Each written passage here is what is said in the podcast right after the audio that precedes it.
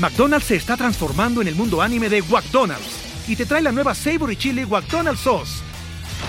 Los mejores sabores se unen en esta legendaria salsa para que tus 10-piece chicken wack papitas y Sprite se conviertan en un meal ultra poderoso. Desbloquea un manga con tu meal y disfruta de un corto de anime cada semana. Solo en McDonald's. ba baba go! En McDonald's participantes por tiempo limitado hasta agotar existencias. Ella es Marí. Él es Alessio Calves. ¿Y tú? Erika de la V. Lo sabía.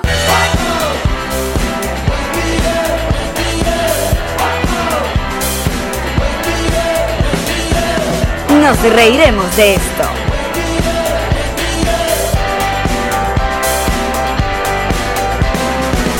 Este episodio es presentado por Ron Diplomático, Whiplash Agency. Envíos Pack Forward, Ocean Travel. G&G Boutique. Y Land Vengeance Realtor. Bienvenidos al episodio 138 de Nos Reiremos de tu podcast alcohólico y confianza que como siempre brinda con ron diplomático redescubre el ron. Descubre Diplomático. Bienvenida, bienvenido. Saludos. Dios mío, en mi vida. Llevo como con 22 años que no tomo ron. Ah, pero es el momento de volver. Y aquí estamos directamente de Maria Apartment Studios por última vez, nuestro último episodio de esta primera temporada y no podía ser sino con la misma Erika de la Vega. Ah.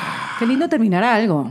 Por lo Eh, menos bueno, el año. Por lo menos no es terminar para siempre, sino es terminar momentáneamente. Momentáneamente. Como un pácata. Para el descanso. Es cambiar. Totalmente. De Sí, hecho, sí. no es terminar, es cambiar. Es cambiar. Total, necesitamos cambiar de año. Lo ya. único constante es el cambio. Jean-Marie. Ah, no, solo dijo Ay, no, no, eso lo dijo como Pablo Coelho. Eso, como si, o sea, de, la, de aquella época. De cuando la Miren. niña se lavaba los pies en el río, que no sé qué Exacto. cosa. Pablo nos lo está diciendo desde hace tantos años y nosotros que ahorita más o menos es que estamos, Estamos reaccionando. cayendo en la vaina. no le sí. creímos. Tú sabes que yo la última vez que tomé ron Te le pellizqué las nalgas a todo el mundo. Bueno, vas a tener Ve, muy mala a- suerte a- aquí. ¿Hay alguna nalga famosa? No, me, no. Ah, porque- no, Vas a tener mala la suerte mía. porque la mía no la vas a conseguir. Yo pongo mi nalga a la orden por si Sí. acaso necesitas pellizcar. Alex pone por dos y yo, Sí, Y ya está yo paso. Y listo. Ah, Yo no porque esas nalgas tienen una Tienen porto, nacionalidad. claro, bueno, claro. Mira, este, Mira, me pone para- belicosa a mí el ron. Ah, bueno, qué buen episodio va a quedar el día de hoy. Pero mira, no tengo nalgas, pero tengo sentimientos. Ah, así que. bueno, de no seas así. Se Ese- sí, es, sí un quote para ti. Exacto. Cuando muera Jean-Marie, alguna vez dijo, no tengo nalgas, pero tengo sentimientos. Meme, en internet a tu trabajo. Pero tú tenías nalgas en algún momento. Buena Siempre pregunta. tuve- Sí. Muchísimas gracias. Vamos a empezar esto con, con ca- con cosas que de verdad son Con importantes. nivel, con nivel. Sí. Eh, ¿Tuve alguna vez, Alex, tú puedes contestar por mí? No. No, pero ni un No. poquito. Todavía- yo creo que sí tenía, un poquito. Pero, un era, poquito pero más. dentro del estándar de, de tener nalgas, era como que, jaja, no tienes. Pero ahora la vaina sí es verdad que no Porque joda. te hiciste vegetariana. El veganismo. Vegana. Perdón, perdón. Respétame la cara. Porque esta gente Que se somos ofende. más como. talibanes que el coño. O sea, ahí tienes que decir amiguex, todex, toda esa vaina. Sí, porque- sí, sí. Yo sé que es un insulto, yo sé que lo hice mal, perdón. No, no es un Eh, insulto. No, entonces, con eso se te fue lo poco que tienes. Rebajé. Lo que tenías. Sí, bajé 10 kilos de coñazo. ¿Y cambiaste de, de talla de pantalón? Dos tallas. Tuvo que serlo. Ah, no, tenías nalga, reina. Claro, porque ya, No sé si ya lo los que shows. más bien era como muslo. en, los, en los shows, porque ella, ella decidió en mitad de esta gira convertirse en vegana y ya la otra parte, los shows, ella veía sus videos, las fotos, y decía, ya tenía como boyfriend jo- eh, jeans. eh, Ay, boyfriend. Sí, Ah. se lo había quitado a Ilan y realmente eran propios blue jeans un mes anterior. Qué bueno, porque además tú sabes que hay gente que se mete a vegano y engordan porque comen demasiado carbohidrato. Pues no lo están haciendo bien. no lo saben hacer, No lo están obviamente. haciendo bien. Porque Porque, todo el mundo realmente asume cuando, cuando te veganizas, la realidad es que dejas de consumir muchísimas cosas, incluidas azúcar procesado, porque toda vaina tiene huevo, o mantequilla o, o leche. Claro. Entonces te quieres como una torta y, ah, tiene leche, o tiene huevo. o ¿Y tiene- cómo haces? ¿Tienes como una alimentación de, de- de emergencia? Ladillar a sus amigos. Ay, sí, es lo que hago. es lo que hace. Ahorita, Eso es lo que hago. hay tanta gente que es vegano que yo me sentaba en una mesa con tres que son veganas y yo y me excluyen todo lo que ponen hablan para picar todo es vegano todo es vegano Es ¿Dónde horrible. está la proteína Pues- ¿dónde está la sangre cocinada ¿Y tú que, tú que has inventado tanta guona, tanta dieta, tanta vaina? Yo no he nunca, has llegado cerca ni siquiera. es que yo nunca he sido amigo del carbohidrato porque yo me inflamo por llamarlo de alguna manera. Exacto. De hecho, por favor, muestra cámara eh, tu, tu reciente Sí, adquisición. no, esto es una belleza de la Vega. Para aquellas personas que no nos están viendo, deberían verlo. Porque primero cargamos todos unos lindos ugly sweaters. Lindos Esa es la primera razón para ver este programa. Exacto. Y segundo, ¿qué es esto? Cargas literalmente un bote botellón de agua, te falta el filtro Pero ese es para un- es un- voltearlo. Es un, galón, es un galón. Pero lo que me gusta es que en cada hora te dice como un mensaje de, Sí, de de esfuerzo, así, como que a las voy por las 7 de la mañana, más arriba de las 7 de la mañana. Son las 3 de la tarde. o sea, tú deberías estar por aquí en Keep Drinking. Exacto. Pero entonces a las 3 te dice keep drinking, a las 5 te dice no excuses. A mí me gustan que las cosas me hablen. Así yo me... Que te regañen. Si vas que te- retrasadita un pelo como por todo el día. Sí, sí, Que te repita. Pero eso es Entonces que- después me la tomo toda la noche y me paso toda la noche haciendo pipí. Claro, de madrugada no duermes, pero es que además está haciendo ayuno intermitente. Sí. Entonces, para, para el ayuno intermitente Y eh, puedes hacer pesas con él también. también puedes hacer ayuno intermitente y pesas al mismo tiempo, en la misma dieta. extrañas cargar algo, porque ya Matías no lo, no lo no, cargas. pero tú sabes que antes tenía los bracitos un poquito más duros gracias a Matías. Matías era siempre un bebé como bien formadito. ¿Sabes cuando te dicen las señoras cuando das a luz y como, como que es que está durito? Y tú no entiendes qué carajo Eso- significa eso eso. está Tú, bueno, es ¿Qué como un maduro. significa esto, señora? Después cuando te hace mamá y tu hijo crece, tú dices lo mismo. Ay, es que es como un bebé durito. Porque si no habla- agarras un bebé blandito, Es como... se sí, va de lado. Sí, sí, como... Como una ostra. Matías era como así Sí, paradito, como bebé exacto. como una otra, no, vale. Mal lugar. Sí, sí, como le falta, le falta el peluche que le hace falta de relleno. Matías era siempre bien paradito y nada, tenía un hueco en la cadera perfecto donde yo lo Empotra empotraba. tu brazo. Sí, pero Mira, no, ya no. Cumple- pero- 11 años Matías va a cumplir la ¿Qué semana que viene. Bolas, 11 ¿Tú años. puedes creer Tú cuánto tienes- tiempo ha pasado y todavía está vivo? No, ya, ya pasó, ya va solo, ya. Sí, sí, ya lo lograste cosa, por 11 años. Te lo dije el otro día que nos vimos ahí en el show de Pistola, que una de las cosas que más agradezco, obviamente, de seguirte en redes sociales, es que tú eres la mamá más real que yo conozco en la vida. O sea, de toda esta farándula, tú eres la mamá que no andas con huevona. O sea, tú Yo cuando no estás ando ladillada a acompañarlo, se te nota. Lo expresa. Pero sí es verdad, sí, en el campo de fútbol hay un poco de mamás también que están obstinadas. Pero hay otras no que se- lo hacen con placer y está todo bien, ¿no? O sea, pero un sábado a las ocho y media de la mañana, después que te tomaste unos traguitos el viernes en la noche, no está bien. Pero es que hay como un estigma que si, si vas a ser mamá, tienes que ser mamá feliz, contenta, entusiasta, hacer el disfraz en los Sí, carnavales no. y le- la merienda, todo. O sea, que Tú ya estás a, do- a dos meses de mandar a Matías, "Hazte tu ya, huevona. ves a hacer tu boarding school.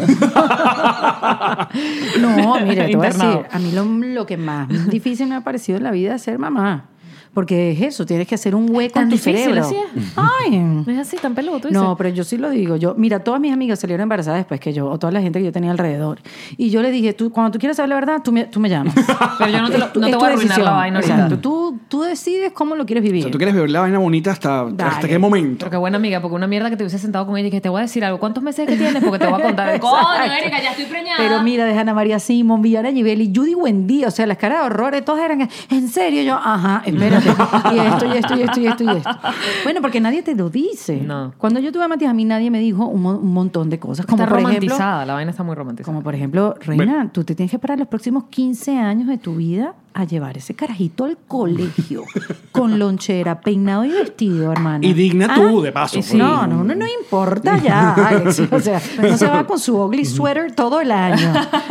No es, Chris- no es Eh, eh, Christmas ugly sweater, Oportunidad es de negocio. year. Exacto. Oportunidad de negocio, hacer una marca de ugly sweaters para todos los meses del año. Totalmente, sí, Bueno, no está mal, no está mal. bien. Lo otro Pero que sí. le advierte a las madres que no van a orinar o no van a tener privacidad en el baño por mucho tiempo. Me asustaste cuando dijiste que las madres no orinan. Yo dije, no, pues, esto sí no lo sabía. ¿Y qué hacen? Bueno, capaz.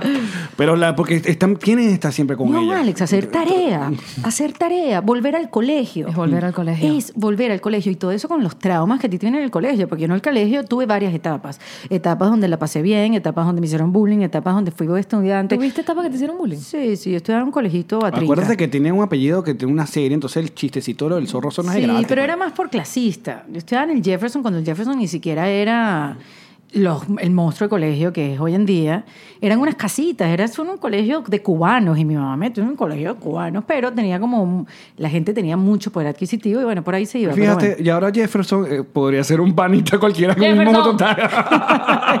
no suena. Pero bueno, eso Sí. es otra cosa. Ajá, clasismo. Bueno, pero, pero te viene, exacto. No, no sé qué se trata, voy a tomar, Hablando de- romper mi fasting con el ron mejor. Pero bueno, lo cierto es que te vienen todos tus traumas y tus creencias también con el colegio del niño. Entonces, hacer tarea de nuevo, te pones a prueba otra vez. ¿Le han hecho bullying a Matías? No, Y aparte, un colegio americano Matías también no es otra tiene- cosa. No, Matías no le importa.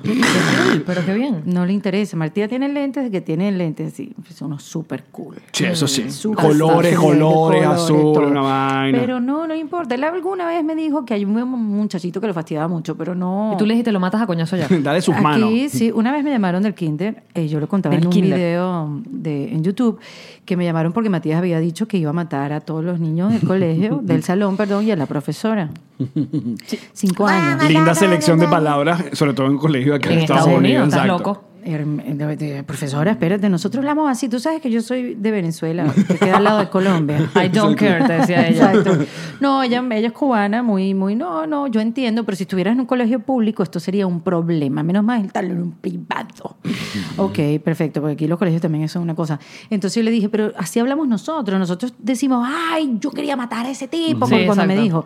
Y entonces mi esposo y yo tuvimos que dejar esa hermosa frase atrás. Esa expresión. Dejar esas ganas, no que dejar de querer matar a la gente, sino de Exacto. decirlo, No, expresarlo. No, no lo dijimos más, te lo juro, estuvimos como 3, 4 años sin decirlo. Pues, como, no, no puedes decir eso. quiero, pero Porque, quiero más. claro, eh, lo- Quiero lo- escribirle una carta en molestia. Exacto. Pidiéndole Sí. excusas. A ese señor no lo soporto mucho. Pero bueno, lo cierto es que pasan ese tipo de cosas, ¿no? Pero, pero no, Matías no quiere matar a nadie. Menos mal. Efectivamente. Menos mal. Es simplemente una expresión, obvio. Lo- lo- Los, colombianos también se expresan de esa manera. O sea, tanta gente que se expresa de esa ¿Sabes manera. qué? Pero aquí tienes que tener cuidado con todo. Aquí tú no ves que Sí. todo el mundo es Claro, políticamente esto- y correcto. se ofende, claro. El otro día eh, estaba yo Sí. en el aeropuerto y que fue lo que dije que no sé que, que iba a explotar y tú que "Shh". Dijiste algo de una bomba entra- eh, agarrando, entrando al avión. pero eh, no tenía que ver con bombas de, de- de explosivos, tenía que ver como que algo me había parecido bomba no sé, una cosa así. Oye, qué buena expresión. Expresión súper sí. ochenteo, Chamo, brócoli arriba. No sé qué coño está. Alex, ¿y qué coño? tú, Que no tengo jodas, ganas de ¿qué estallar de alegría. Estoy tan cansada que estallo. No. Sí, no, te- no, y también cuando trabajas en algún sitio no puede ser tampoco muy, ay, qué bonita estás y ese tipo de cosas, eso, que, que, que hay que medirse a, a cada rato. ya lo sabemos. Viste Sí. que esta expresión que a mí me parecía muy normal que era decirle, pero tú estás loca, pero como una expresión como es súper ofensiva. Es como, Sí. no. No, estoy loca. No. Y es como, ah, ok. Sí, sí, sí. Pero era una Por eso expresión. que yo no tengo amigas de mamás de colegio. no tengo, de verdad, no tengo, no tengo ni idea. Porque aparte se forma como una secta, ¿verdad? Tú, tú, tú entras como una Eso le hace especie daño, de... Matías, porque entonces... Le hace daño, claro. bueno, le invitan y me ha pasado a lo largo de toda la vida. Yo sé que el problema soy yo. la mamá. ¿Sabes qué? Pero no, nadie quiere con esa mamá. Sí, pero te voy a decir, yo siempre he sido rara. O sea, yo nunca Y por he eso te queremos. Tan bello, tan bello, Alex. Yo, yo me quiero hoy en día, la verdad. Pero yo siempre he sido rara, nunca pertenecí como a grupos ni nada. O sea, siempre, siempre fui así. Y de grande no puedes pretender que yo sea diferente. Claro, obviamente soy madura, sé que hay cosas que tengo que hacer por el bien de mi hijo, pero hay cosas que no me da la gana y regresar al colegio no me da la gana y le pongo full resistencia y me lo hago más difícil el proceso, porque le pongo resistencia y hay que hacer tarea, tengo que hacer tarea, tengo que hacer. Pero es, soy yo la niña, soy yo la que pone como la contra y me lo hago más difícil, entonces Porque igual lo tienes que hacer al final, ¿no? igual lo tengo que hacer. Pero arrecha. Y siempre andas en defensa Claro. propia. Exacto. ¿Viste? Tuputú. ¡Wow! No, vale, Alex. ¿Viste? Porque es mi compañero. Es un Marico, carajo tú- ¿Qué increíble. estás favor, yo- tomando? yo vine- ¿Qué tan fuerte está tu trago? A ver. Un poquito más fuerte que el tuyo, pero No, lo mira, mismo. pero este, sí. Está bien, está guayito, está guayito. No, está bien. guayito. Mira, pero volviendo, ya- Ajá. llevando esa misma premisa tuya de que siempre ha sido rara a eh, los medios y a la televisión, porque hay ciertos proyectos donde uno tiene que actuar eh, como es como es como tener el acento neutro. O sea, tú en American Idol, Latin American Idol, me imagino que tenías que ser por más que la gente te contrató por tu irreverencia, por tu cosa, pero uno tenía que no es lo mismo como estás en diente por diente a como Latin American Idol. Claro, no, pero en Latinoamérica nadie olvidan varias etapas. y, y la etapa del casting Exacto. fue la que me hizo ganar. Porque ahí sí necesitas improvisación, empatía con el chamo, abrazarlo, estar con él, acompañarlo en su proceso del, del casting en el estadio, ¿sabes? Ahí. Ya después sí todo se volvía más formal. Además que no tenía, no había tiempo para decir otra cosa. O sea, tú tenías Segundos. una frase y media y Monchi la remataba. Porque ahí los que hablaban eran el jurado. Eso, tú no eras el show. Exacto. Este, a mí me medio frustró la primera temporada. Siempre tuve la radio para descargar un poquito, tú sabes, como para drenar esa parte Exacto. mía. Pero sí, la primera temporada me sentí un poco frustrada, pero después dije, "Mm, estoy haciendo un super programa, Estoy estoy en viviendo en Argentina". Argentina. O sea, ¿qué me pasa? La estoy pasando buenísimo, me relajé y seguí con todas las temporadas que vinieron y las disfruté. Eso sí, aprovechaba a hablar mucho al principio. Exactamente. Pero ahora que estás haciendo, estás en, en la familia de los podcasts, de los podcasters. Los podcasts. te- te- si mañana te presentan un proyecto volver a hacer una cosa en medio tradicional, no sé Qué no- buena no- pregunta. ¿No crees que va a costar? Porque ahora estamos como Bueno, ya me costaba antes de hacer el podcast. porque acuérdate, yo sí, o sea, Erika Tipo 11 para mí fue algo que me cambió completamente. Hacer la radio, cuando yo me independicé de Chatén y hacer la radio con Ana María también fue un momento como que, oye, las ideas de uno funcionan. Como que no está nada mal. Puedo seguir creando, escribiendo con Falco, obviamente, que me acompañó toda la vida, Falco Antonio, desde ni tan tarde. Eh, como que dije, no vale, pero yo no solamente puedo mm, eh, actuar, hacer histriónica, sino también puedo producir, crear otras cosas. Claro. Y Erika Tipo 11 me dio a mí como toda la seguridad. Yo no sabía si el programa iba a, hasta ir bien o no, pero yo tenía una idea de que podía ser. Le fue muy bien. fue muy la gente lo extraña. Gracias a Dios, buenísimo. Ahorita pero que no lo lo sabíamos ¿No te dio principio. cosquillita de repetir? O sea, tipo, bueno, lo hago, pero lo hago desde otro lado. Exacto. ¿Cómo? Eso, volver a montar. Volver a hacerlo. Lo hice. Lo hice aquí, lo que pasa es que ustedes no lo vieron, gracias a Dios. Lo hice en Telemundo Internacional. Pero se llama igual, Erika tipo 11. Chamo, se llamaba larguísimo, se llamaba el show Ah, de cierto, Erika, casi cierto. Late Night Pop and Grill. Es verdad. Me parece que ustedes estaban ocupados. No, no estábamos Este, todavía, creo que no estábamos. No, yo creo que no nos, estaban aquí. nos enteramos por redes sociales, pero no lo Exacto. podíamos ver porque no estábamos acá. Sí, sí, no, y, y se veía en todo Latino, se veía en Telemundo Internacional. Yo lo hice con Telemundo Internacional. Esa era la época en que los canales de cable querían producir su propio contenido porque ya no podían estar en la repetidera esta de la serie. Y lo hice para Telemundo Internacional, era como mi barajita. Yo siempre lo dije, este programa es mi pasaporte. Si me voy de Venezuela, esto lo voy a poder seguir haciendo en cualquier otro país. O ¿Y qué pasó en Telemundo? ¿Y qué pasó en Telemundo? Que no se dieron los procesos como pasaban antes. El proceso eh, en Venezuela es que yo hacía toda la parte creativa y Venevisión en esa época ponía todo lo técnico. Exacto. ¿Ok? Pero. Pero lo nadie metía mano no- en tus chistes, ni en tu vaina, ni en ni quién invitabas o la no. edición la hacía Héctor Palma en su estudio. Entonces, todo lo técnico quedaba en Venevisión, pero la edición también era nuestra. Súper importante la edición en cualquier Pero, cosa. mameta, si tú estás escribiendo algo desde el principio de la hoja en blanco, tú tienes que tener poder sobre eso hasta cuando salga al aire. Es porque así. quien lo escribe tiene y sabe cómo lo va a mostrar. Y si no funciona, lo comparte con otra persona. Pero no puede ser que una persona lo escriba, la persona lo actúe y después lo edita a alguien que no ha estado en ninguna parte del Porque proceso. el ritmo y todo se pierde, se pierde el lenguaje que venías usando al principio. Se pierde el mensaje, ¿qué es lo que querías decir? Porque yo tenía una visión, esto es un mensaje para las mujeres y esto va a ser así, eso, porque esto siempre lo hacemos nosotras, pero vienes tú, me lo picas en 20 mil pedazos, no tiene sentido. Y me jodiste todo la, la tarde que estuve que escribiendo, pasó. grabando y Sí. vaina. Y... Eso fue lo que pasó. Las mejores intenciones con Telemundo, chéverísimo. Imagínate, la primera producción. Sí, fue como súper fuerte. Grabé que sí, 13 programas en 9 días. Mierda. O sea, yo Mierda. me cambiaba de ropa en un solo día como cuatro veces. Entonces, este es el programa. con- Lo hice con mis productoras de Erika Tipo 11, que gracias a Dios vinieron, Maricruz y Valentina Carmona. Ajá. Y, y Erika, cámbiate, que este es el monólogo que viene pegado con el invitado. O sea, Estás mamá, mamada. Imagínate yo en el día 9. que es, eh, ¿En qué me metí? Entrevistando No y que a Pedro. Fernández. Bueno, Bueno, cuéntame. Sí, súper fuerte, pero dije, esto yo lo supero, yo estoy preparada para esto, no sé qué. El asunto fue que cuando se fue a editar y nosotros, bueno, vamos a entrar para editar, no nos dejaron entrar. Así mismo. Ajá.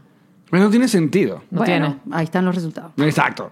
Y luego tuviste otro show con este muchacho eh, Garabay. Eduardo Videgaray. Boris Izaguirre, dos personas con apellidos muy largos. Sí, con complicado. todo el abecedario, coño. Eduardo Videgaray. Eduardo que es mexicano y Sí. obviamente Boris, eh, nuestro Boris. Sí, pero eso fue después. Yo primero hice un programa que se llamaba Yo Soy el Artista, que la conductora era Lucero y el jurado era Luis Fonsi, Boris Izaguirre, eh, el, querido Mario de los Tucanes de Tijuana. eh, y fue una súper experiencia. Yo hacía la cobertura digital, pero para mí fue una súper oportunidad porque lo hacía en Universal, en los estudios que tiene Telemundo Universal, iba todos los fines de semana a Orlando. O sea, me la pasé bien Claro. haciendo ese programa. Eh, Y en el medio tiempo también te la pasabas en la sopa a veces, ¿no? Haciendo como... y, y gracias a ese programa, en la sopa me invitaban, porque como yo sabía el tras cámaras del programa, entonces hice buena liga con Jorge Bernal. Ajá. Y el- los que producían Suelta la Sopa también eran panas, entonces como que hicimos súper buena liga y me quedé en Suelta la Sopa un, un buen rato. Y en esa época todavía hacía radio para Venezuela. O sea, yo tenía el cerebro un poco dividido.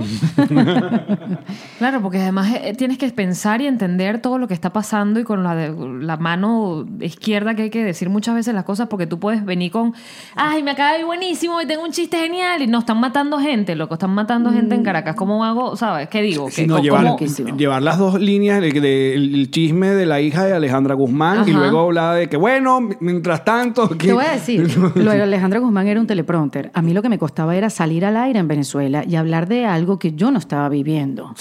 ¿Sabes? Porque la dinámica cambió. O sea, yo me vine en el 2013. 2014 vino el problema fuerte. Sí, empezaron las primeras protestas duras. Eh, exactamente. Y ahí todo cambió, todos los contratos a mí se me cayeron, porque yo iba, venía full, todo se cayó, todo, todo se cayó y, y- y no volví por un tiempo. Entonces ya la dinámica del bachaquero, por ejemplo, yo eso no lo viví. No lo, sí, no lo, no lo percibías en yo no tenía propia. un bachaquero de confianza. Yo, no- yo eso no me pasó. ¿Quién? ¿Quién no lo tuvo? Exacto. Entonces me empecé a sentir muy distante del venezolano que escucha radio. Claro. Porque no estaba viviendo lo mismo. Yo intentaba hacer la... Tú sabes, yo, yo me leía 20 mil periódicos. Le preguntaba Ana María, Ana María, que estaba en esa época en Venezuela, yo le preguntaba, Negra, ¿qué pasó? Y ella, estando en Venezuela. No te lo sabía No sabía. Decía, no sé, no he tenido tiempo, he estado sobreviviendo todo el día y no, no tenía ni idea. No, era rarísimo. Aparte, o sea, yo también cuando me vine en 2017, que fueron como la otra ola de, Sí. de, protesta, sí. yo hacía programa con David Rondón desde su casa acá en Miami. Entonces, en el. Rosal, la vaina lacrimógena, coñaza, vaina. Entonces, también tú decías, bueno, pero estoy haciendo esta vaina, me muevo donde que David para salir al aire una vaina que no me. Aparte, en esa radio no me dejaban decir casi nada. Entonces vamos a hablar de The Weeknd hoy. Vaina, mientras, ¿sabes? Le habían, pegado, le habían pegado un escopetazo en el pecho, un chamo, ¿sabes? Esto que- lo he ido, yo también dejé eso. Sí, hasta no, ahí. yo cuando me, yo cuando hablé con nuestro jefe, que va a ser toda la vida, yo creo que es el jefe vitalicio, Jaime Coño, vale. viejito. Vale. Mira, carajita. Coño, carajita. Eh, yo no paré de llorar. O sea, yo no, yo te digo, yo hablaba de esto de la radio y yo estuve seis meses llorando. Es como, ahorita se me aguan un poquito los ojos, pero yo lo controlo. Pero hablar de despedirme en la radio para mí fue uno de los momentos más duros de mi vida. O sea, yo me acuerdo que yo me despedía de Ana María ya al final, que eso está la grabación por ahí, y yo me ponía dos, dos papelitos en los ojos, porque era tanta agua que salía. Porque claro, es la perspectiva. Ana María sentía que yo estaba triste porque me estaba despidiendo de ella. Claro. Y sí, y sí, parte sí, obvio. Pero en verdad yo me estaba despidiendo de una manera de hacer radio que no le iba a hacer más nunca, Más nunca. en mi vida. Ya yo llevaba varios años acá. Ya yo sabía cómo era el maní. Y me estaba despidiendo de una Erika que se iba a quedar ahí. Porque ya, o sea, mi rutina de 20 años de cepillarte los dientes, bañarte, hacer cuatro diligencias, ir a la radio, ya no lo iba a tener. Era, eh, me iba a faltar algo en la vida, un familiar. Es la ausencia de algo que ha estado tan presente en tu vida, en toda mi vida adulta, que para mí fue muy difícil, pero por respeto a mí, por respeto al público y porque ya yo no sabía de lo que estaba hablando y porque eso además me iba a ayudar a concentrarme en Miami. Esta es tu nueva realidad. mi Es así. Y aquí tienes que buscarte trabajo y aquí tienes que echarles pichón. Entonces, bueno, eh, ya puedo hablar de eso sin que se me corte la voz, pero sí fue una despedida muy, muy dura. Súper, súper dura. Más que con el país, te lo puedo decir. Sí, yo creo que, aquí pasaron también el mismo ejemplo tuyo, o sea, nos pasa igual. O sea, yo también tuve que. Yo ese día que decidí irme y dejar a pagar, eh, que ya era Calma Pueblo, eh, yo dije, yo no puedo decir las cosas que se me vayan a atravesar en la memoria ahí porque iba a cagar y escribí eh, también porque era despedirse de una audiencia también o sea porque Sí. aparte de algo que uno disfrutaba tanto porque yo literalmente yo nunca fui a la radio un día que no, no o sea, a sentirme mal. Yo iba, era mi recreo, era, era joder, era tripear, era conocer gente de pinga, era, eh, era una amiga. Cuando nos despedimos, todo tiene ese- esa cicatriz aquí que llevamos. dura, Súper, súper dura. Ay, maldita. Vamos a ron, por favor. Salud por eso, chico. Porque además esas son las cosas que te hacen crecer al final. Y tú sabes que esas son las cosas que te hacen eh, agradecer lo nuevo. O sea, tú estás viviendo un momento chévere y tú tienes que decir, para nada, aprovecharlo. Porque ya yo he perdido cosas. Y déjame vivir este momento y que no se acabe esta noche. Porque no sé cuánto vaya a durar. ¿Y que estás hablando por nosotros? Porque tú Llevo también más tiempo fuera, Alex. Porque tú también estás eh, eh, aprendiste a surfear las olas, varias olas. Lo, lo- lo comentamos, eso es un episodio que dijimos que cuando uno se vuelve popular o tiene proyectos exitosos, los prim- las primeras veces que estás en la ola y estás surfeando, las primeras veces uno de tonto, inmaduro, lo que quiere es que todo el mundo te vea. Anda pendiente de que te vean sobre la ola arriba. Mírame, Entonces, mírame, estoy aquí arriba, mírame, mírame. Y luego te, te caes. No me Ahora, mires, no en- me mires que estoy... Qué En- risa lo de la ola, porque yo tengo una analogía de la ola. Sí. Que emigrar es como si te revolcara una ola. Bueno, ya pasa. Bueno, es que sí. Y pasa seis meses revolcado en esa ola sin respirar Tragando con agua salada. y tal. Y cuando pasan seis meses, sales sin el traje de baño. La parte de arriba por lo menos ya no está. Coño, Cosa que uno seis- agradece, pues. Seis meses más, exacto. Pero imagínate la vulnerabilidad, porque pasas seis meses más buscando el traje de baño y todo el mundo en la orilla viéndote así. y tú desnudo y que, que no- ¿dónde está? ¿Dónde está? Y vienes con un ritmo, cree que las cosas se van a hacer de- de- de- al ritmo que tú vienes, vienes con una energía y vienes con una cosa y la verdad que emigrar son unos procesos que no puedes adelantar. Cada año tiene su su reto, por lo menos aquí en la ciudad de Miami, y yo los, yo los veo, y así como los veo, como tienen menos años que yo, yo me imagino que así también me vieron a mí. Y- como y- que, ay, mira, está cumpliendo tres años acá. Ajá, te iba a decir, el típico, dale dos años. Eh, Cuando uno pisa Miami, lo primero que te dice la gente que tiene más de dos años, evidentemente, es lo más arrecho son los primeros dos años. Dos años y, y- y tres estafas más o menos. Sí, exactamente. tres proyectos así, fantasmas y... Sí. Exacto. Porque entonces te das cuenta que aquí todo es muy dinámico, que nada dura para nada, todo es efímero y, y tienes que agarrarle ritmo, no tomártelo a pecho. Entonces ahí tú dices, bueno, me he despedido de cosas más importantes en mi vida, de un programa que no sé de aquí, en- que en Telemundo dure tres meses. Mm, Ah, ok. Y al final te das cuenta Próximo. que te, te fortaleció la experiencia anterior. Bueno, es que si no te fortalece no estuvieras ni parada. Yo creo que sí. O sea, lo que pasa es que es eso, tienes... eh, aprovechas más no es la palabra, la palabra no es aprovechar. Agradeces más tampoco es... Tranquila, tú solo Para- esperamos. Subsidio. Sí, Besón. eh, yo la voy a conseguir. La- ahorita me sale en inglés. Clavito. Ah. No, pero puede pasar, puede pasar. y te vamos a perdonar You porque... give it for granted. Ya- Ah, No das por no das sentado. todo por sentado. Gracias. Muy bien. Gracias que lo dije en inglés. porque I'm ahora yo soy- sorry, oh my La God. gente entenderá. ¿O no? Oh, no. Ay, Dios mío. Mira, no es secreto para nadie que a ambos tres nos une, o tenemos un link con una misma persona, eh, muy importante, que es Enrique Capriles. Este, Que por cierto, vi a la familia de Capriles bella, hermosa en Nueva York, a los abuelos de Sofía del Valle. Llevaba años que no los veía, desde que me fui a Venezuela. Hace 7, 8 años no los veía, no compartía con ellos y me fueron a ver al, al show de Tú no sabes quién soy yo. Y qué bonito, qué bonito el amor después cuando evoluciona. Y es un amor ahí, un cariño que se mantiene intacto. Son creencias que uno se gana en la vida que son para siempre. Perdón por la reflexión, pero me. Autoayuda Los doblada, le decimos aquí. Sí. No, pero iba a hablar sobre el tío Chatén. eh, Ah, ah, Ok. eh, oh, yo, yo- quiero, yo quiero hacer ciertas preguntas que tengo aquí. eh, Tú sabes ya las respuestas, pero yo te las voy a, comp- yo te las voy a, Te las voy a compartir. Exacto. por si acaso, exacto. La primera. Eh, ¿Quién tuvo sexo con Nelson Bustamante? Yo creo que Chatén cuando se fueron a Cúcuta, ¿no? ¡Lo sabía! Si no fue así, Sí. O sea, ahí estuvieron solos bastante tiempo. Es verdad. Y en ese frío. No, pero ¿por qué dicen que tuvimos sexo? No, no, no. chico. Ah. Esto es de la gente que la mira. Pasa que uno se confunde, porque uno estuvo tanto tiempo juntos. Bueno, nos está pasando. ¿a quién? Entonces, sí, amigo. Le acabo de decir a Alex mientras acomodaba el iPad para grabar, le dije, mi amor, tú puedes... Y yo ya fue. No, pero yo siempre Todo un tuve año. clarísima. A mí nunca me gustó Chatén. Nunca me gustó. A mí cuando me gusta alguien es un machete que me clavan en el medio del cerebro, así como que. Pero, ay, qué Por no decir fuerte. literal, pues. O sea, me parte la cabeza Sí, en dos. sí. Me parte cualquier cosa. en Borren esa imagen que tienen en su cabeza de un machete en la cara de Erika, ¿ok? Sí, eso fue como un. No me gustó para la promo. Sobre todo porque en la, en la frente no, en dado caso iría por el lado de la mandíbula. no sabe qué de cosa la rara le gusta en La Vega. No sé. Lo que Pero quería bueno. decir que era algo que me impacta y me deja marcada. Y eres tú el que es eh, la, la que. flechazo. Y, y Y voy cuando yo, te gusta exacto. eres la, la que, mira, ¿tú qué tal? Sí, mi esposo de hoy en día. Sí, fui. Fui mira, yo. ¿Qué, ¿Qué tal? es lo que tú.? Que dijiste tú, epa. mm, Nos conocíamos hace tiempo porque él trabajaba en Sony y tenía su pareja, yo también tenía a Enrique y no, no había nada nunca, pero después cuando yo terminé con Enrique, en la número 128, este, y ya más nunca volví, entonces él también estaba separado y fue así como que... "Tú- tú- tú- ven acá, tú no estás solo. Ven, ¿y qué- ¿Cuándo me vas a invitar a salir?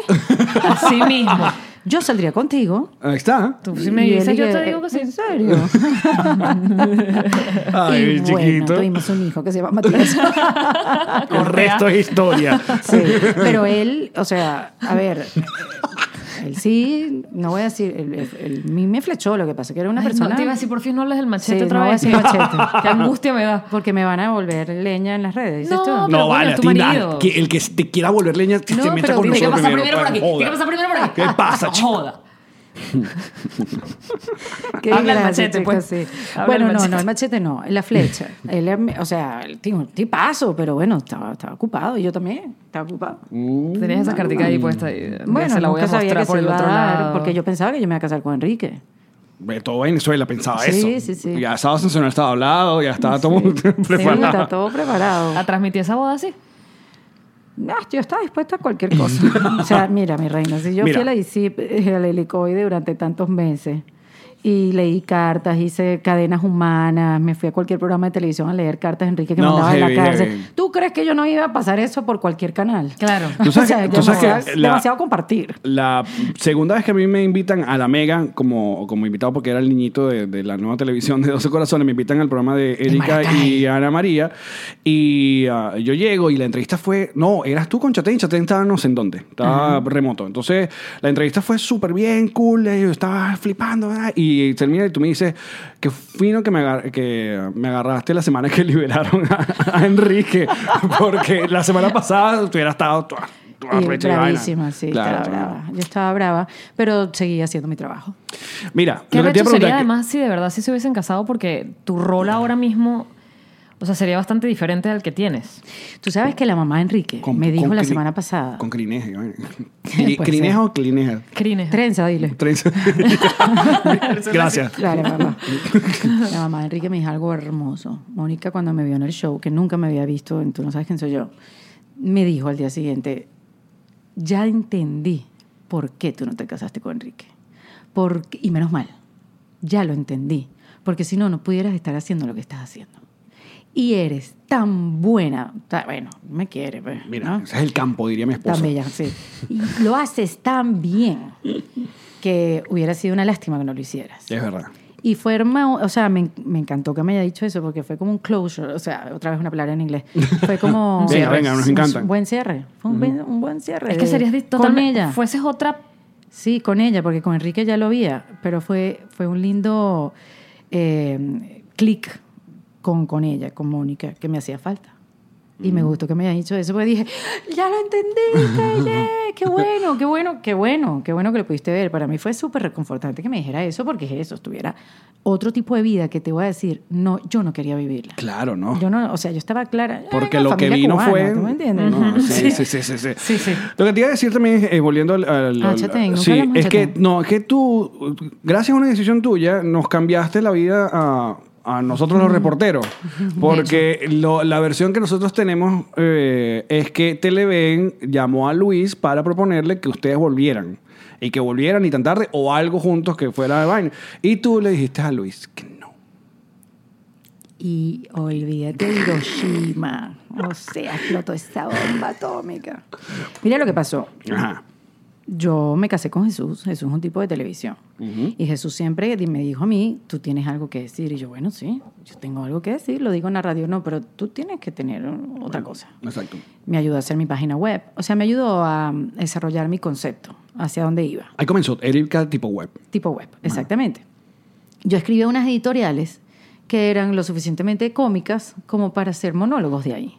Y Jesús me dice, vamos a desarrollar tu late show, media hora de programa sin, sin que este, apuestes mucho, o sea, sin que, sin que sea tan abrumador diariamente una hora, sino media hora, vamos a desarrollarlo, yo, yo te ayudo y tal, no sé qué. Él me desarrolló el negocio, yo el negocio nada que ver. Chatén y yo en esa época ah, nos íbamos casi todos los fines de semana, porque a pesar que no trabajábamos juntos, nos íbamos a la Morrocoy, Matías ya había nacido, eh, eh, nos íbamos con, con todos sus perros, ah, los veía los fines de semana, cualquier cosa, lo compartíamos mucho. Y yo le digo, Luis, esta idea, se la dije. Y mira, voy a hacer un programa yo sola, eh, voy a necesitar tu ayuda, ayúdame a escribir, o de todas las cosas que tú tienes escritas, ayúdame a escribir el monólogo para el piloto. Necesito hacer un piloto. Y Luis me, lo, me escribió un piloto, un mo- monólogo para el piloto. Y Luis ya sabía que yo iba a hacer este programa. Eh, él grabó parte del piloto conmigo, porque él hizo un sketch conmigo.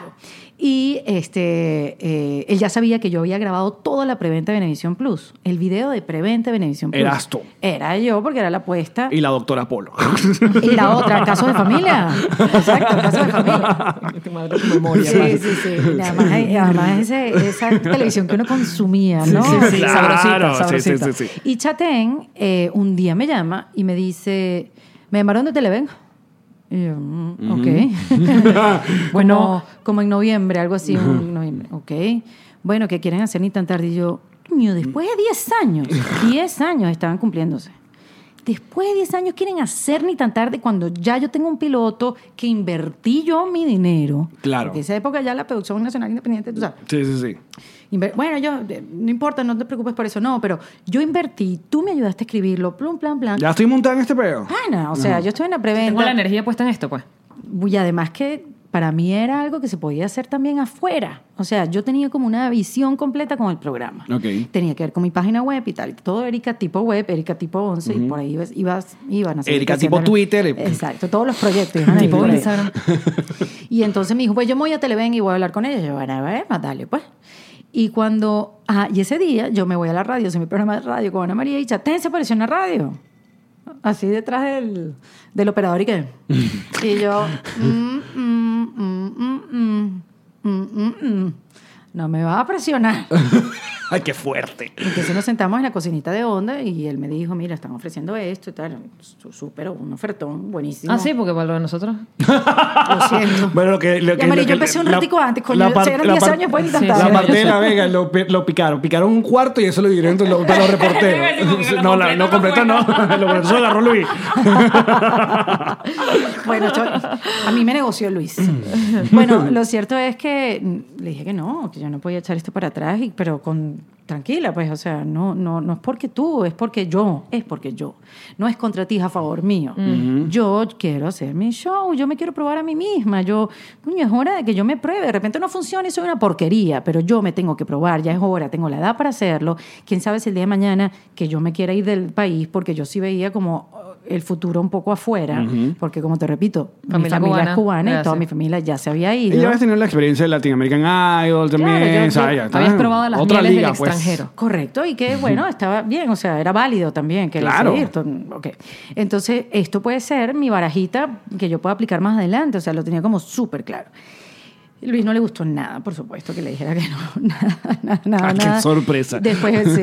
Bueno, para mí era sorpresa, porque yo no sabía que él iba a tomar esa, esa actitud conmigo, porque además niveles- lo de Luis, yo te voy a explicar una cosa, Alex, es, es, es- es después del amor, o sea, viene el amor y después de eso viene lo que sentimos Luis y yo por cada uno de nosotros, es, es demasiado fuerte. Entonces, claro, entendí la reacción, pero yo decía, coño, yo también soy una tipa ya grande, o sea... mm, mm.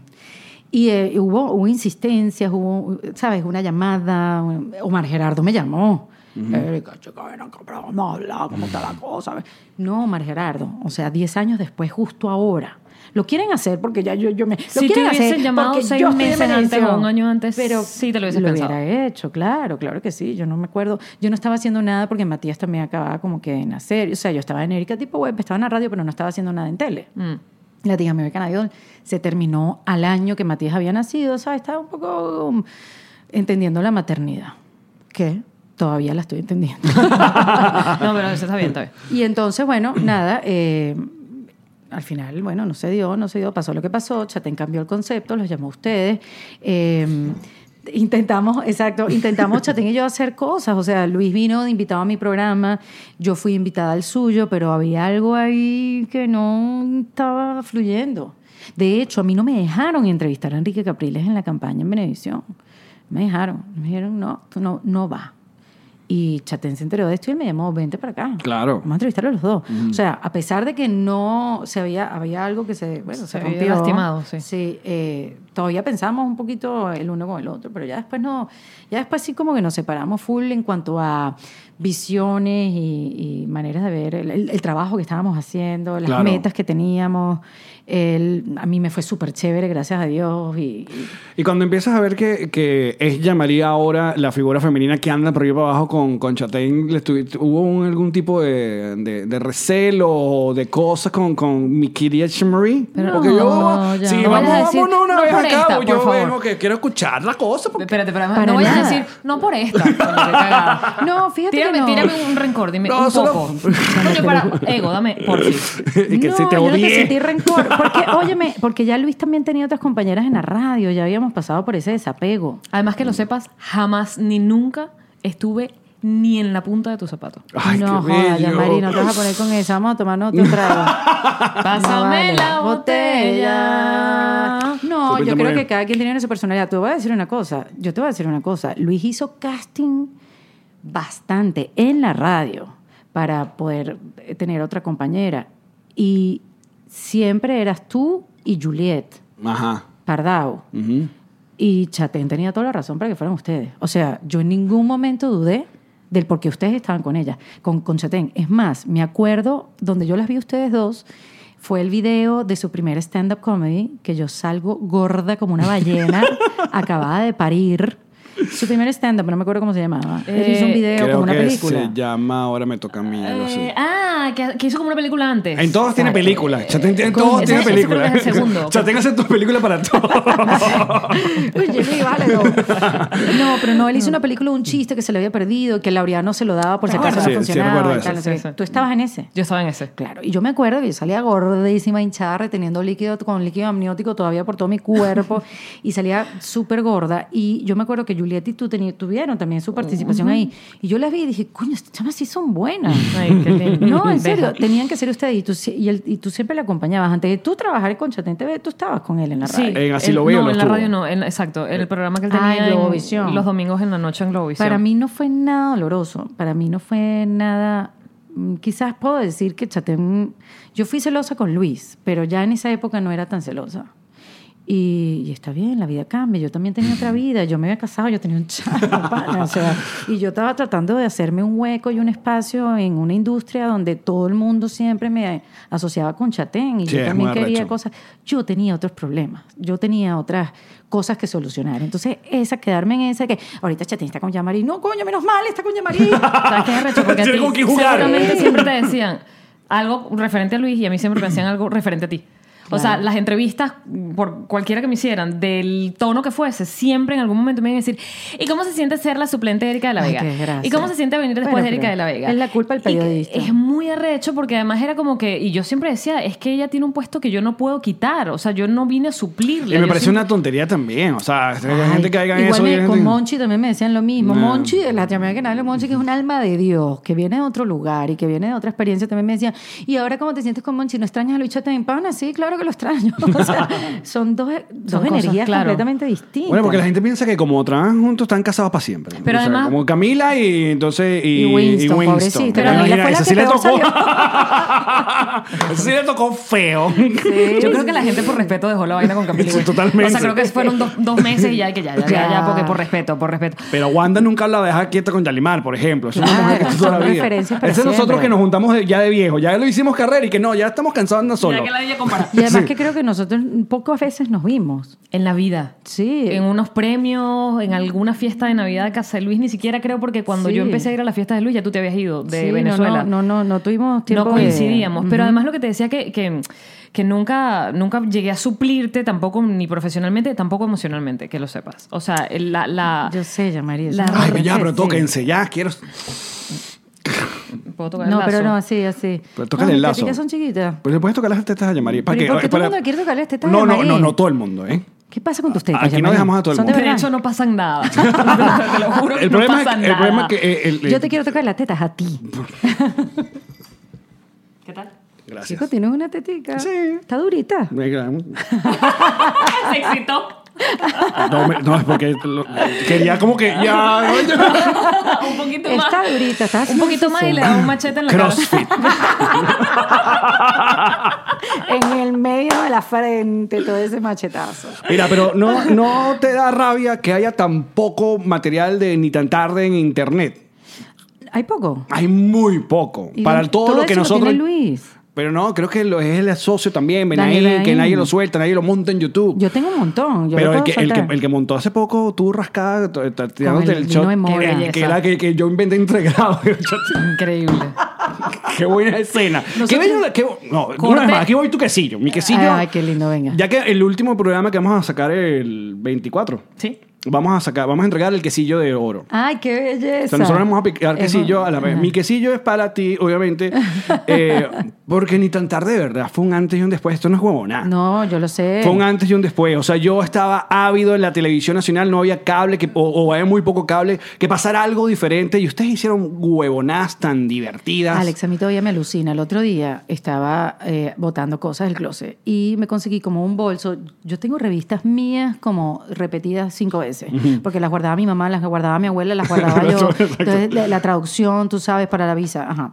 Entonces, empecé a ver entrevistas de Chatén y yo apenas empezando. Y eran titulares como de revistas como que se las... Chatén y Erika se la están comiendo. y, y desde el lugar donde hablábamos, y te voy a decir, hablábamos, éramos, bueno, yo siento que claro, hoy en día en perspectiva éramos dos chamos, Luis no era tanto, pero, o sea, Luis sabía más lo que estaba haciendo, lo que te Claro. quiero decir. Eh, pero hablábamos, un lugar como que nosotros estamos aquí para hacernos, para hacerle reír a la gente, nosotros no queremos seguir viendo lo mismo en televisión, por eso hacemos lo que hacemos, y me pongo a hablar y me pongo, trato de poner en la mente mía a esa edad, no sé, 22 años, digo, pana, yo no estaba tan mal. O sea, yo de verdad, ni tan tarde fue increíble. Pero es que mira, mira, mira tonterías para, sobre todo para chamos que, que ya no oyeron eso. Tonterías como, por ejemplo, que ustedes tomaran la chuleta de la, de la cuña o de la promo, de lo que estaban haciendo y mostrarla. O que se la cagaban y, y vaina. Esa no pasaba. No pasaba. O sea, Éramos los antipresentadores. Totalmente. Eh, entonces, eh, ese asunto de las cuñas que hacían con sus clientes, de jugar con, el- con la cuña. O sea, si era Coleman, armaban una puta carpa en, en el set y se metían en la carpa. O tenían que... Mira, Alex, era tan duro lo de los clientes que a Chatén lo contrataba Supercable. Y a ti DirecTV. Y a mi DirecTV. Y, Y no importaba que Chatén se tenía que espacio. salir del set, inventado. Voy a Ajá. revisar una vaina para que ella hiciera la cuña de DirecTV. Igual el Supercable. A mí me contrataba Burger King, a Chatén lo contrataba McDonald's. Y en el mismo programa hablamos de los dos productos. Unheard of. No vale. No, y activaron, Loquísimo. despabilaron RCTV Venevisión y se inventaron Leines esa hora. Me Sí. Despertaron, RCTV despertó del, del, del, del donde tenían a Carlos Sicilia y Venevisión metió a Viviana a la medianoche. Sí, es verdad, qué O sea, loco. re- reactivaron un horario que nadie, nada más pasan el zapato rojo, la mujer del zapato rojo. Y ¿no? empezamos a romper esa cosa de que podían venir los artistas de otros canales. También. Y empezamos a empujar eso. Ahora- que se dio por un momento, se abrió una pequeña ventana y después nos la volvieron a cerrar. Otra pregunta que te tengo. A ver, Al intentar de lo mata el chalequeo con el Adiolares, ¿sí o yo no? nunca lo supe, pero yo creo que sí. Yo, tengo, yo también creo que, es, Hay que eso fue lo que pasó. A ver, Eladio y Omar, y Gerardo, eh, que amo y quiero y respeto mucho a Omar Gerardo, de verdad que sigue siendo un ser humano que, que quiero y respeto y nos dio la oportunidad en nuestras vidas. Y siempre, y fuimos primero fuimos ami- amigos que, que, que jefe y, y después Eladio también, un señor que respeté mucho cuando trabajé en Claro. RTV. Y imagínate, me da una vergüenza verlo después de todo lo que dije lo en televisión. Pero yo siempre, cada vez que me lo encontraba, lo ponía cara regañada así. O sea, sí, fue mi culpa. Eh, y, y yo creo que veníamos. Esto fue muy raro. A mí me llamó Omar Gerardo para decirme a mí, en mi cara, que iba a sacar ni tan tarde del aire. Yo estaba tomando unas fotos de 92.9 en una piscina en un club. Y me llamó la asistente de Omar Gerardo me dijo que vengas ya al canal. Y yo fui mojada en blue jeans porque no había llevado ropa. No, no me fui como a las 11 de la mañana a, a, a- a hablar con Omar Gerardo y cuando llegué, dije, ¿dónde está Chatén? No, Chatén, vamos a hablar con él. Erika, hasta aquí llega el programa de hoy y nosotros acabamos de llegar de Yaracuy, de habernos tirado un fin de semana con Tisu y Georgina, donde el avión nos dejó de regreso y dormimos en una camioneta y nos pegamos tres días de rumba lavándonos con un cepillo de dientes que compramos en el aeropuerto. Rock and roll. Rock No and jodas. roll, o sea, olvídate y el material que teníamos, nos fuimos para casa de Tizu y para casa de Georgina, para el colegio, para los lugares donde cantaban cuando era chiquita. Tizu y Georgina Sí, eran unas cantantes venezolanas, muchachos. Sí. Yo sigo, Ella Habla Georgina, Sola. Georgina Ella- sigue una carrera maravillosa que la quiero mucho ya Sí, en España. Ahora se me olvidó se llamaba no ese dueto español por culpa de Karen Habla Sola. Ella, baila, sola. Ella baila sola. Eh, sí, era como un asunto mero parecido. Ajá. Y entonces, yo lo primero que fue, y ese material, o sea, ¿cómo no va a salir? Y yo, bueno, empecé a llorar, ¿cómo que está pasando esto? Esto va, ya yo no soporto, me dijo María que a mí me están llamando y me se están quejando de ustedes, cuando ya yo les he mandado a decir mil veces que dejen de hacer la cosa con Eladio, que dejen de meterse con no sé qué quién. Y nosotros, pero yo lo Eladio hace años que ya no lo hacíamos. Eladio tenía un afiche donde hacía con unos O sea, pantalones botados. Chatén consiguió un afiche Exacto. de una publicidad de Eladio Lares hace muchos años modelando unos jeans. Pero y los jeans le eran tenía jeans- mucha rabia también a ellos por el problema de 92.9. Exacto, sí, y era era la un- misma empresa y tal. Belicoso, Chatén. Sí, Chatén sí, es el puro enemigo. Con Sarcos, con Eladio, con No, un, un una la vaina. radio, sí, no una vaina. Y Erika cagándose esos peos de Y gratis. muchas veces tenías razón, lo que pasa es que el delivery no era el correcto. Eh, entonces, eh, yo sentí que era por Eladio. Después nos, nos nombraron que sí por José Vicente Rangel, que sí, sabes, como unas presioncitas así como, como de gobierno. Pero después Omar, Omar no, no, espérate, me dijeron, no puedes llamar a Luis, te vas para tu casa y no puedes llamar a Luis porque nosotros lo vamos a llamar ahora. Y yo, pero ¿cómo no voy a llamar a Sí, esa- De ¿cómo se come eso? Me llegué a mi casa, me puse la pijama a las 3 de la tarde, pero en shock. Y llamé a Luis, le dije, ¿qué es esto? Ven para acá ya. Se vino en moto, llegó a la casa y le dije, mira lo que me acaba de pasar, bla, bla, bla. Luis, en shock, Porque además no lo habían llamado. no lo habían llamado. Marica, esta parte del cuento no la había escuchado. En shock. Luis y yo nos vimos ese día. Si usted era patrocina diplomático, a nosotros nos tuvo que haber patrocinado No, no, me- Diageo. me- exacto. O sea, toda la- todos los licores No, no, juntos. no, ten. Yo en pijama, él en shock, sentado en el sofá de mi casa y bebiendo, porque no sabíamos qué hacer, estábamos completamente perdidos, estuvimos. Pero de verdad, o sea, e- e- en shock como dos semanas. La radio me dejó ir para que yo me, me relajara y fuera a pensar.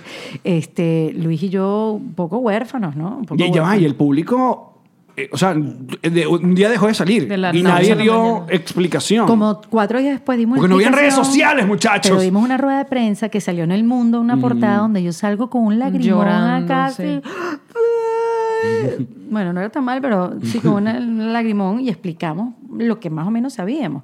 Pero Mar Gerardo nos llamó los cuatro días y dijo, ¿saben qué? Vuelvan, vuelvan, vénganse a Televen, pero lo hacen en Televen, Claro, porque el, muchachos, el programa se hacía en otra productora, Canal 1 se llamaba. Canal 1. Era una productora, ellos grababan en otro lado, nunca grababan en Televen ustedes. Exacto. O sea, no. Y, O sea, ajá. nos votaron y después nos querían... eh, Para tener control, ¿será? Sí. Ah, y le dijo, no, es que si ya nos estaban picando el programa sin que nos Estando diéramos allá. cuenta, aquí nos van a tener pisados. Y Luis dijo que no. Y Puma, que en ese tiempo era Polo Troconis, locutor de toda la vida de Venezuela, La que hoy en día Polo trabaja aquí en Amor, sí. 107.5, este, Polo estaba en Puma y nos llamó. Le dijo, vénganse.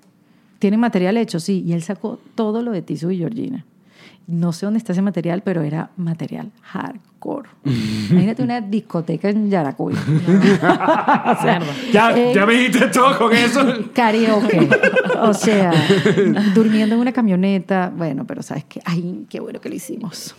Pero duró poco en Puma TV. Porque obviamente no, tenía, no era la misma plataforma que Televen. No, duró, duró, o sea, le hicieron su... Yo, eh, pasó todo, Luis se fue a hacer un programa en Colombia, yo entré a RCTV y vino esta etapa de Puma TV. Entonces ya yo hacía un programa en RCTV, hacía la radio 92.9 y hacía Puma una vez a la semana. Estabas muerta. pues.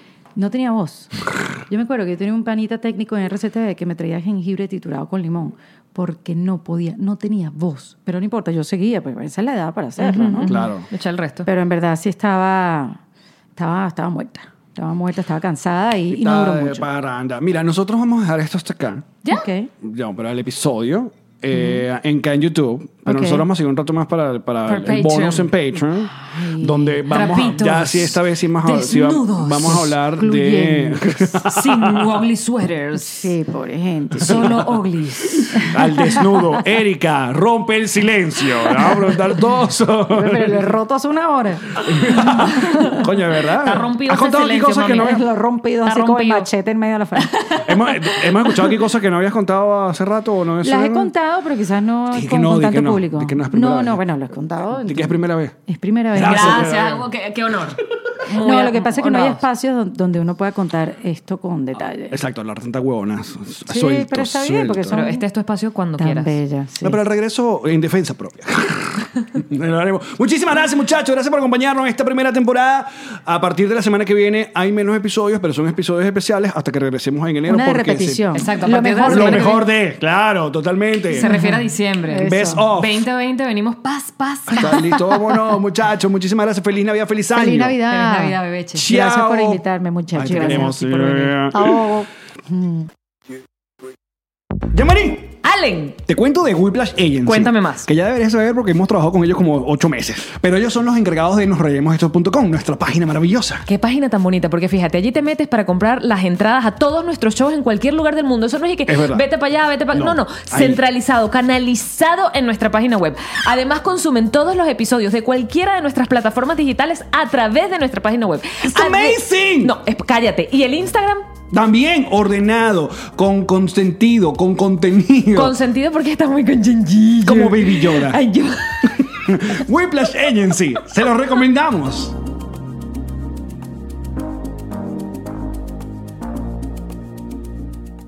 Yamari, Allen. me contaron que te estabas acostando con el mejor realtor de Miami, ¿eh? y lo Méndez. ya, esta es la que voy a dejar. La mejor cuña del mundo, huevón. Si te gusta el contenido de tu podcast Alcohólico y Confianza, puedes apoyarnos en Patreon, patreon.com slash nos reiremos de esto. ¿Qué consigues ahí, A Jean-Marie? cambio de apoyarnos, tendrás cinco episodios a la semana de tu podcast Alcohólico de Confianza. A partir de enero 2020. Bonus adicionales de los tres episodios principales que además aparecen en YouTube y en todas las plataformas digitales. Early Access antes de que aquí en YouTube. Allá sale mucho antes. Nos acompañas en vivo, estás con nosotros en las grabaciones e interactuamos. Hola, ¿cómo estás? Bien, ¿y tú? Bien, ay, qué fino, qué bella estás. Gracias, no, tú también.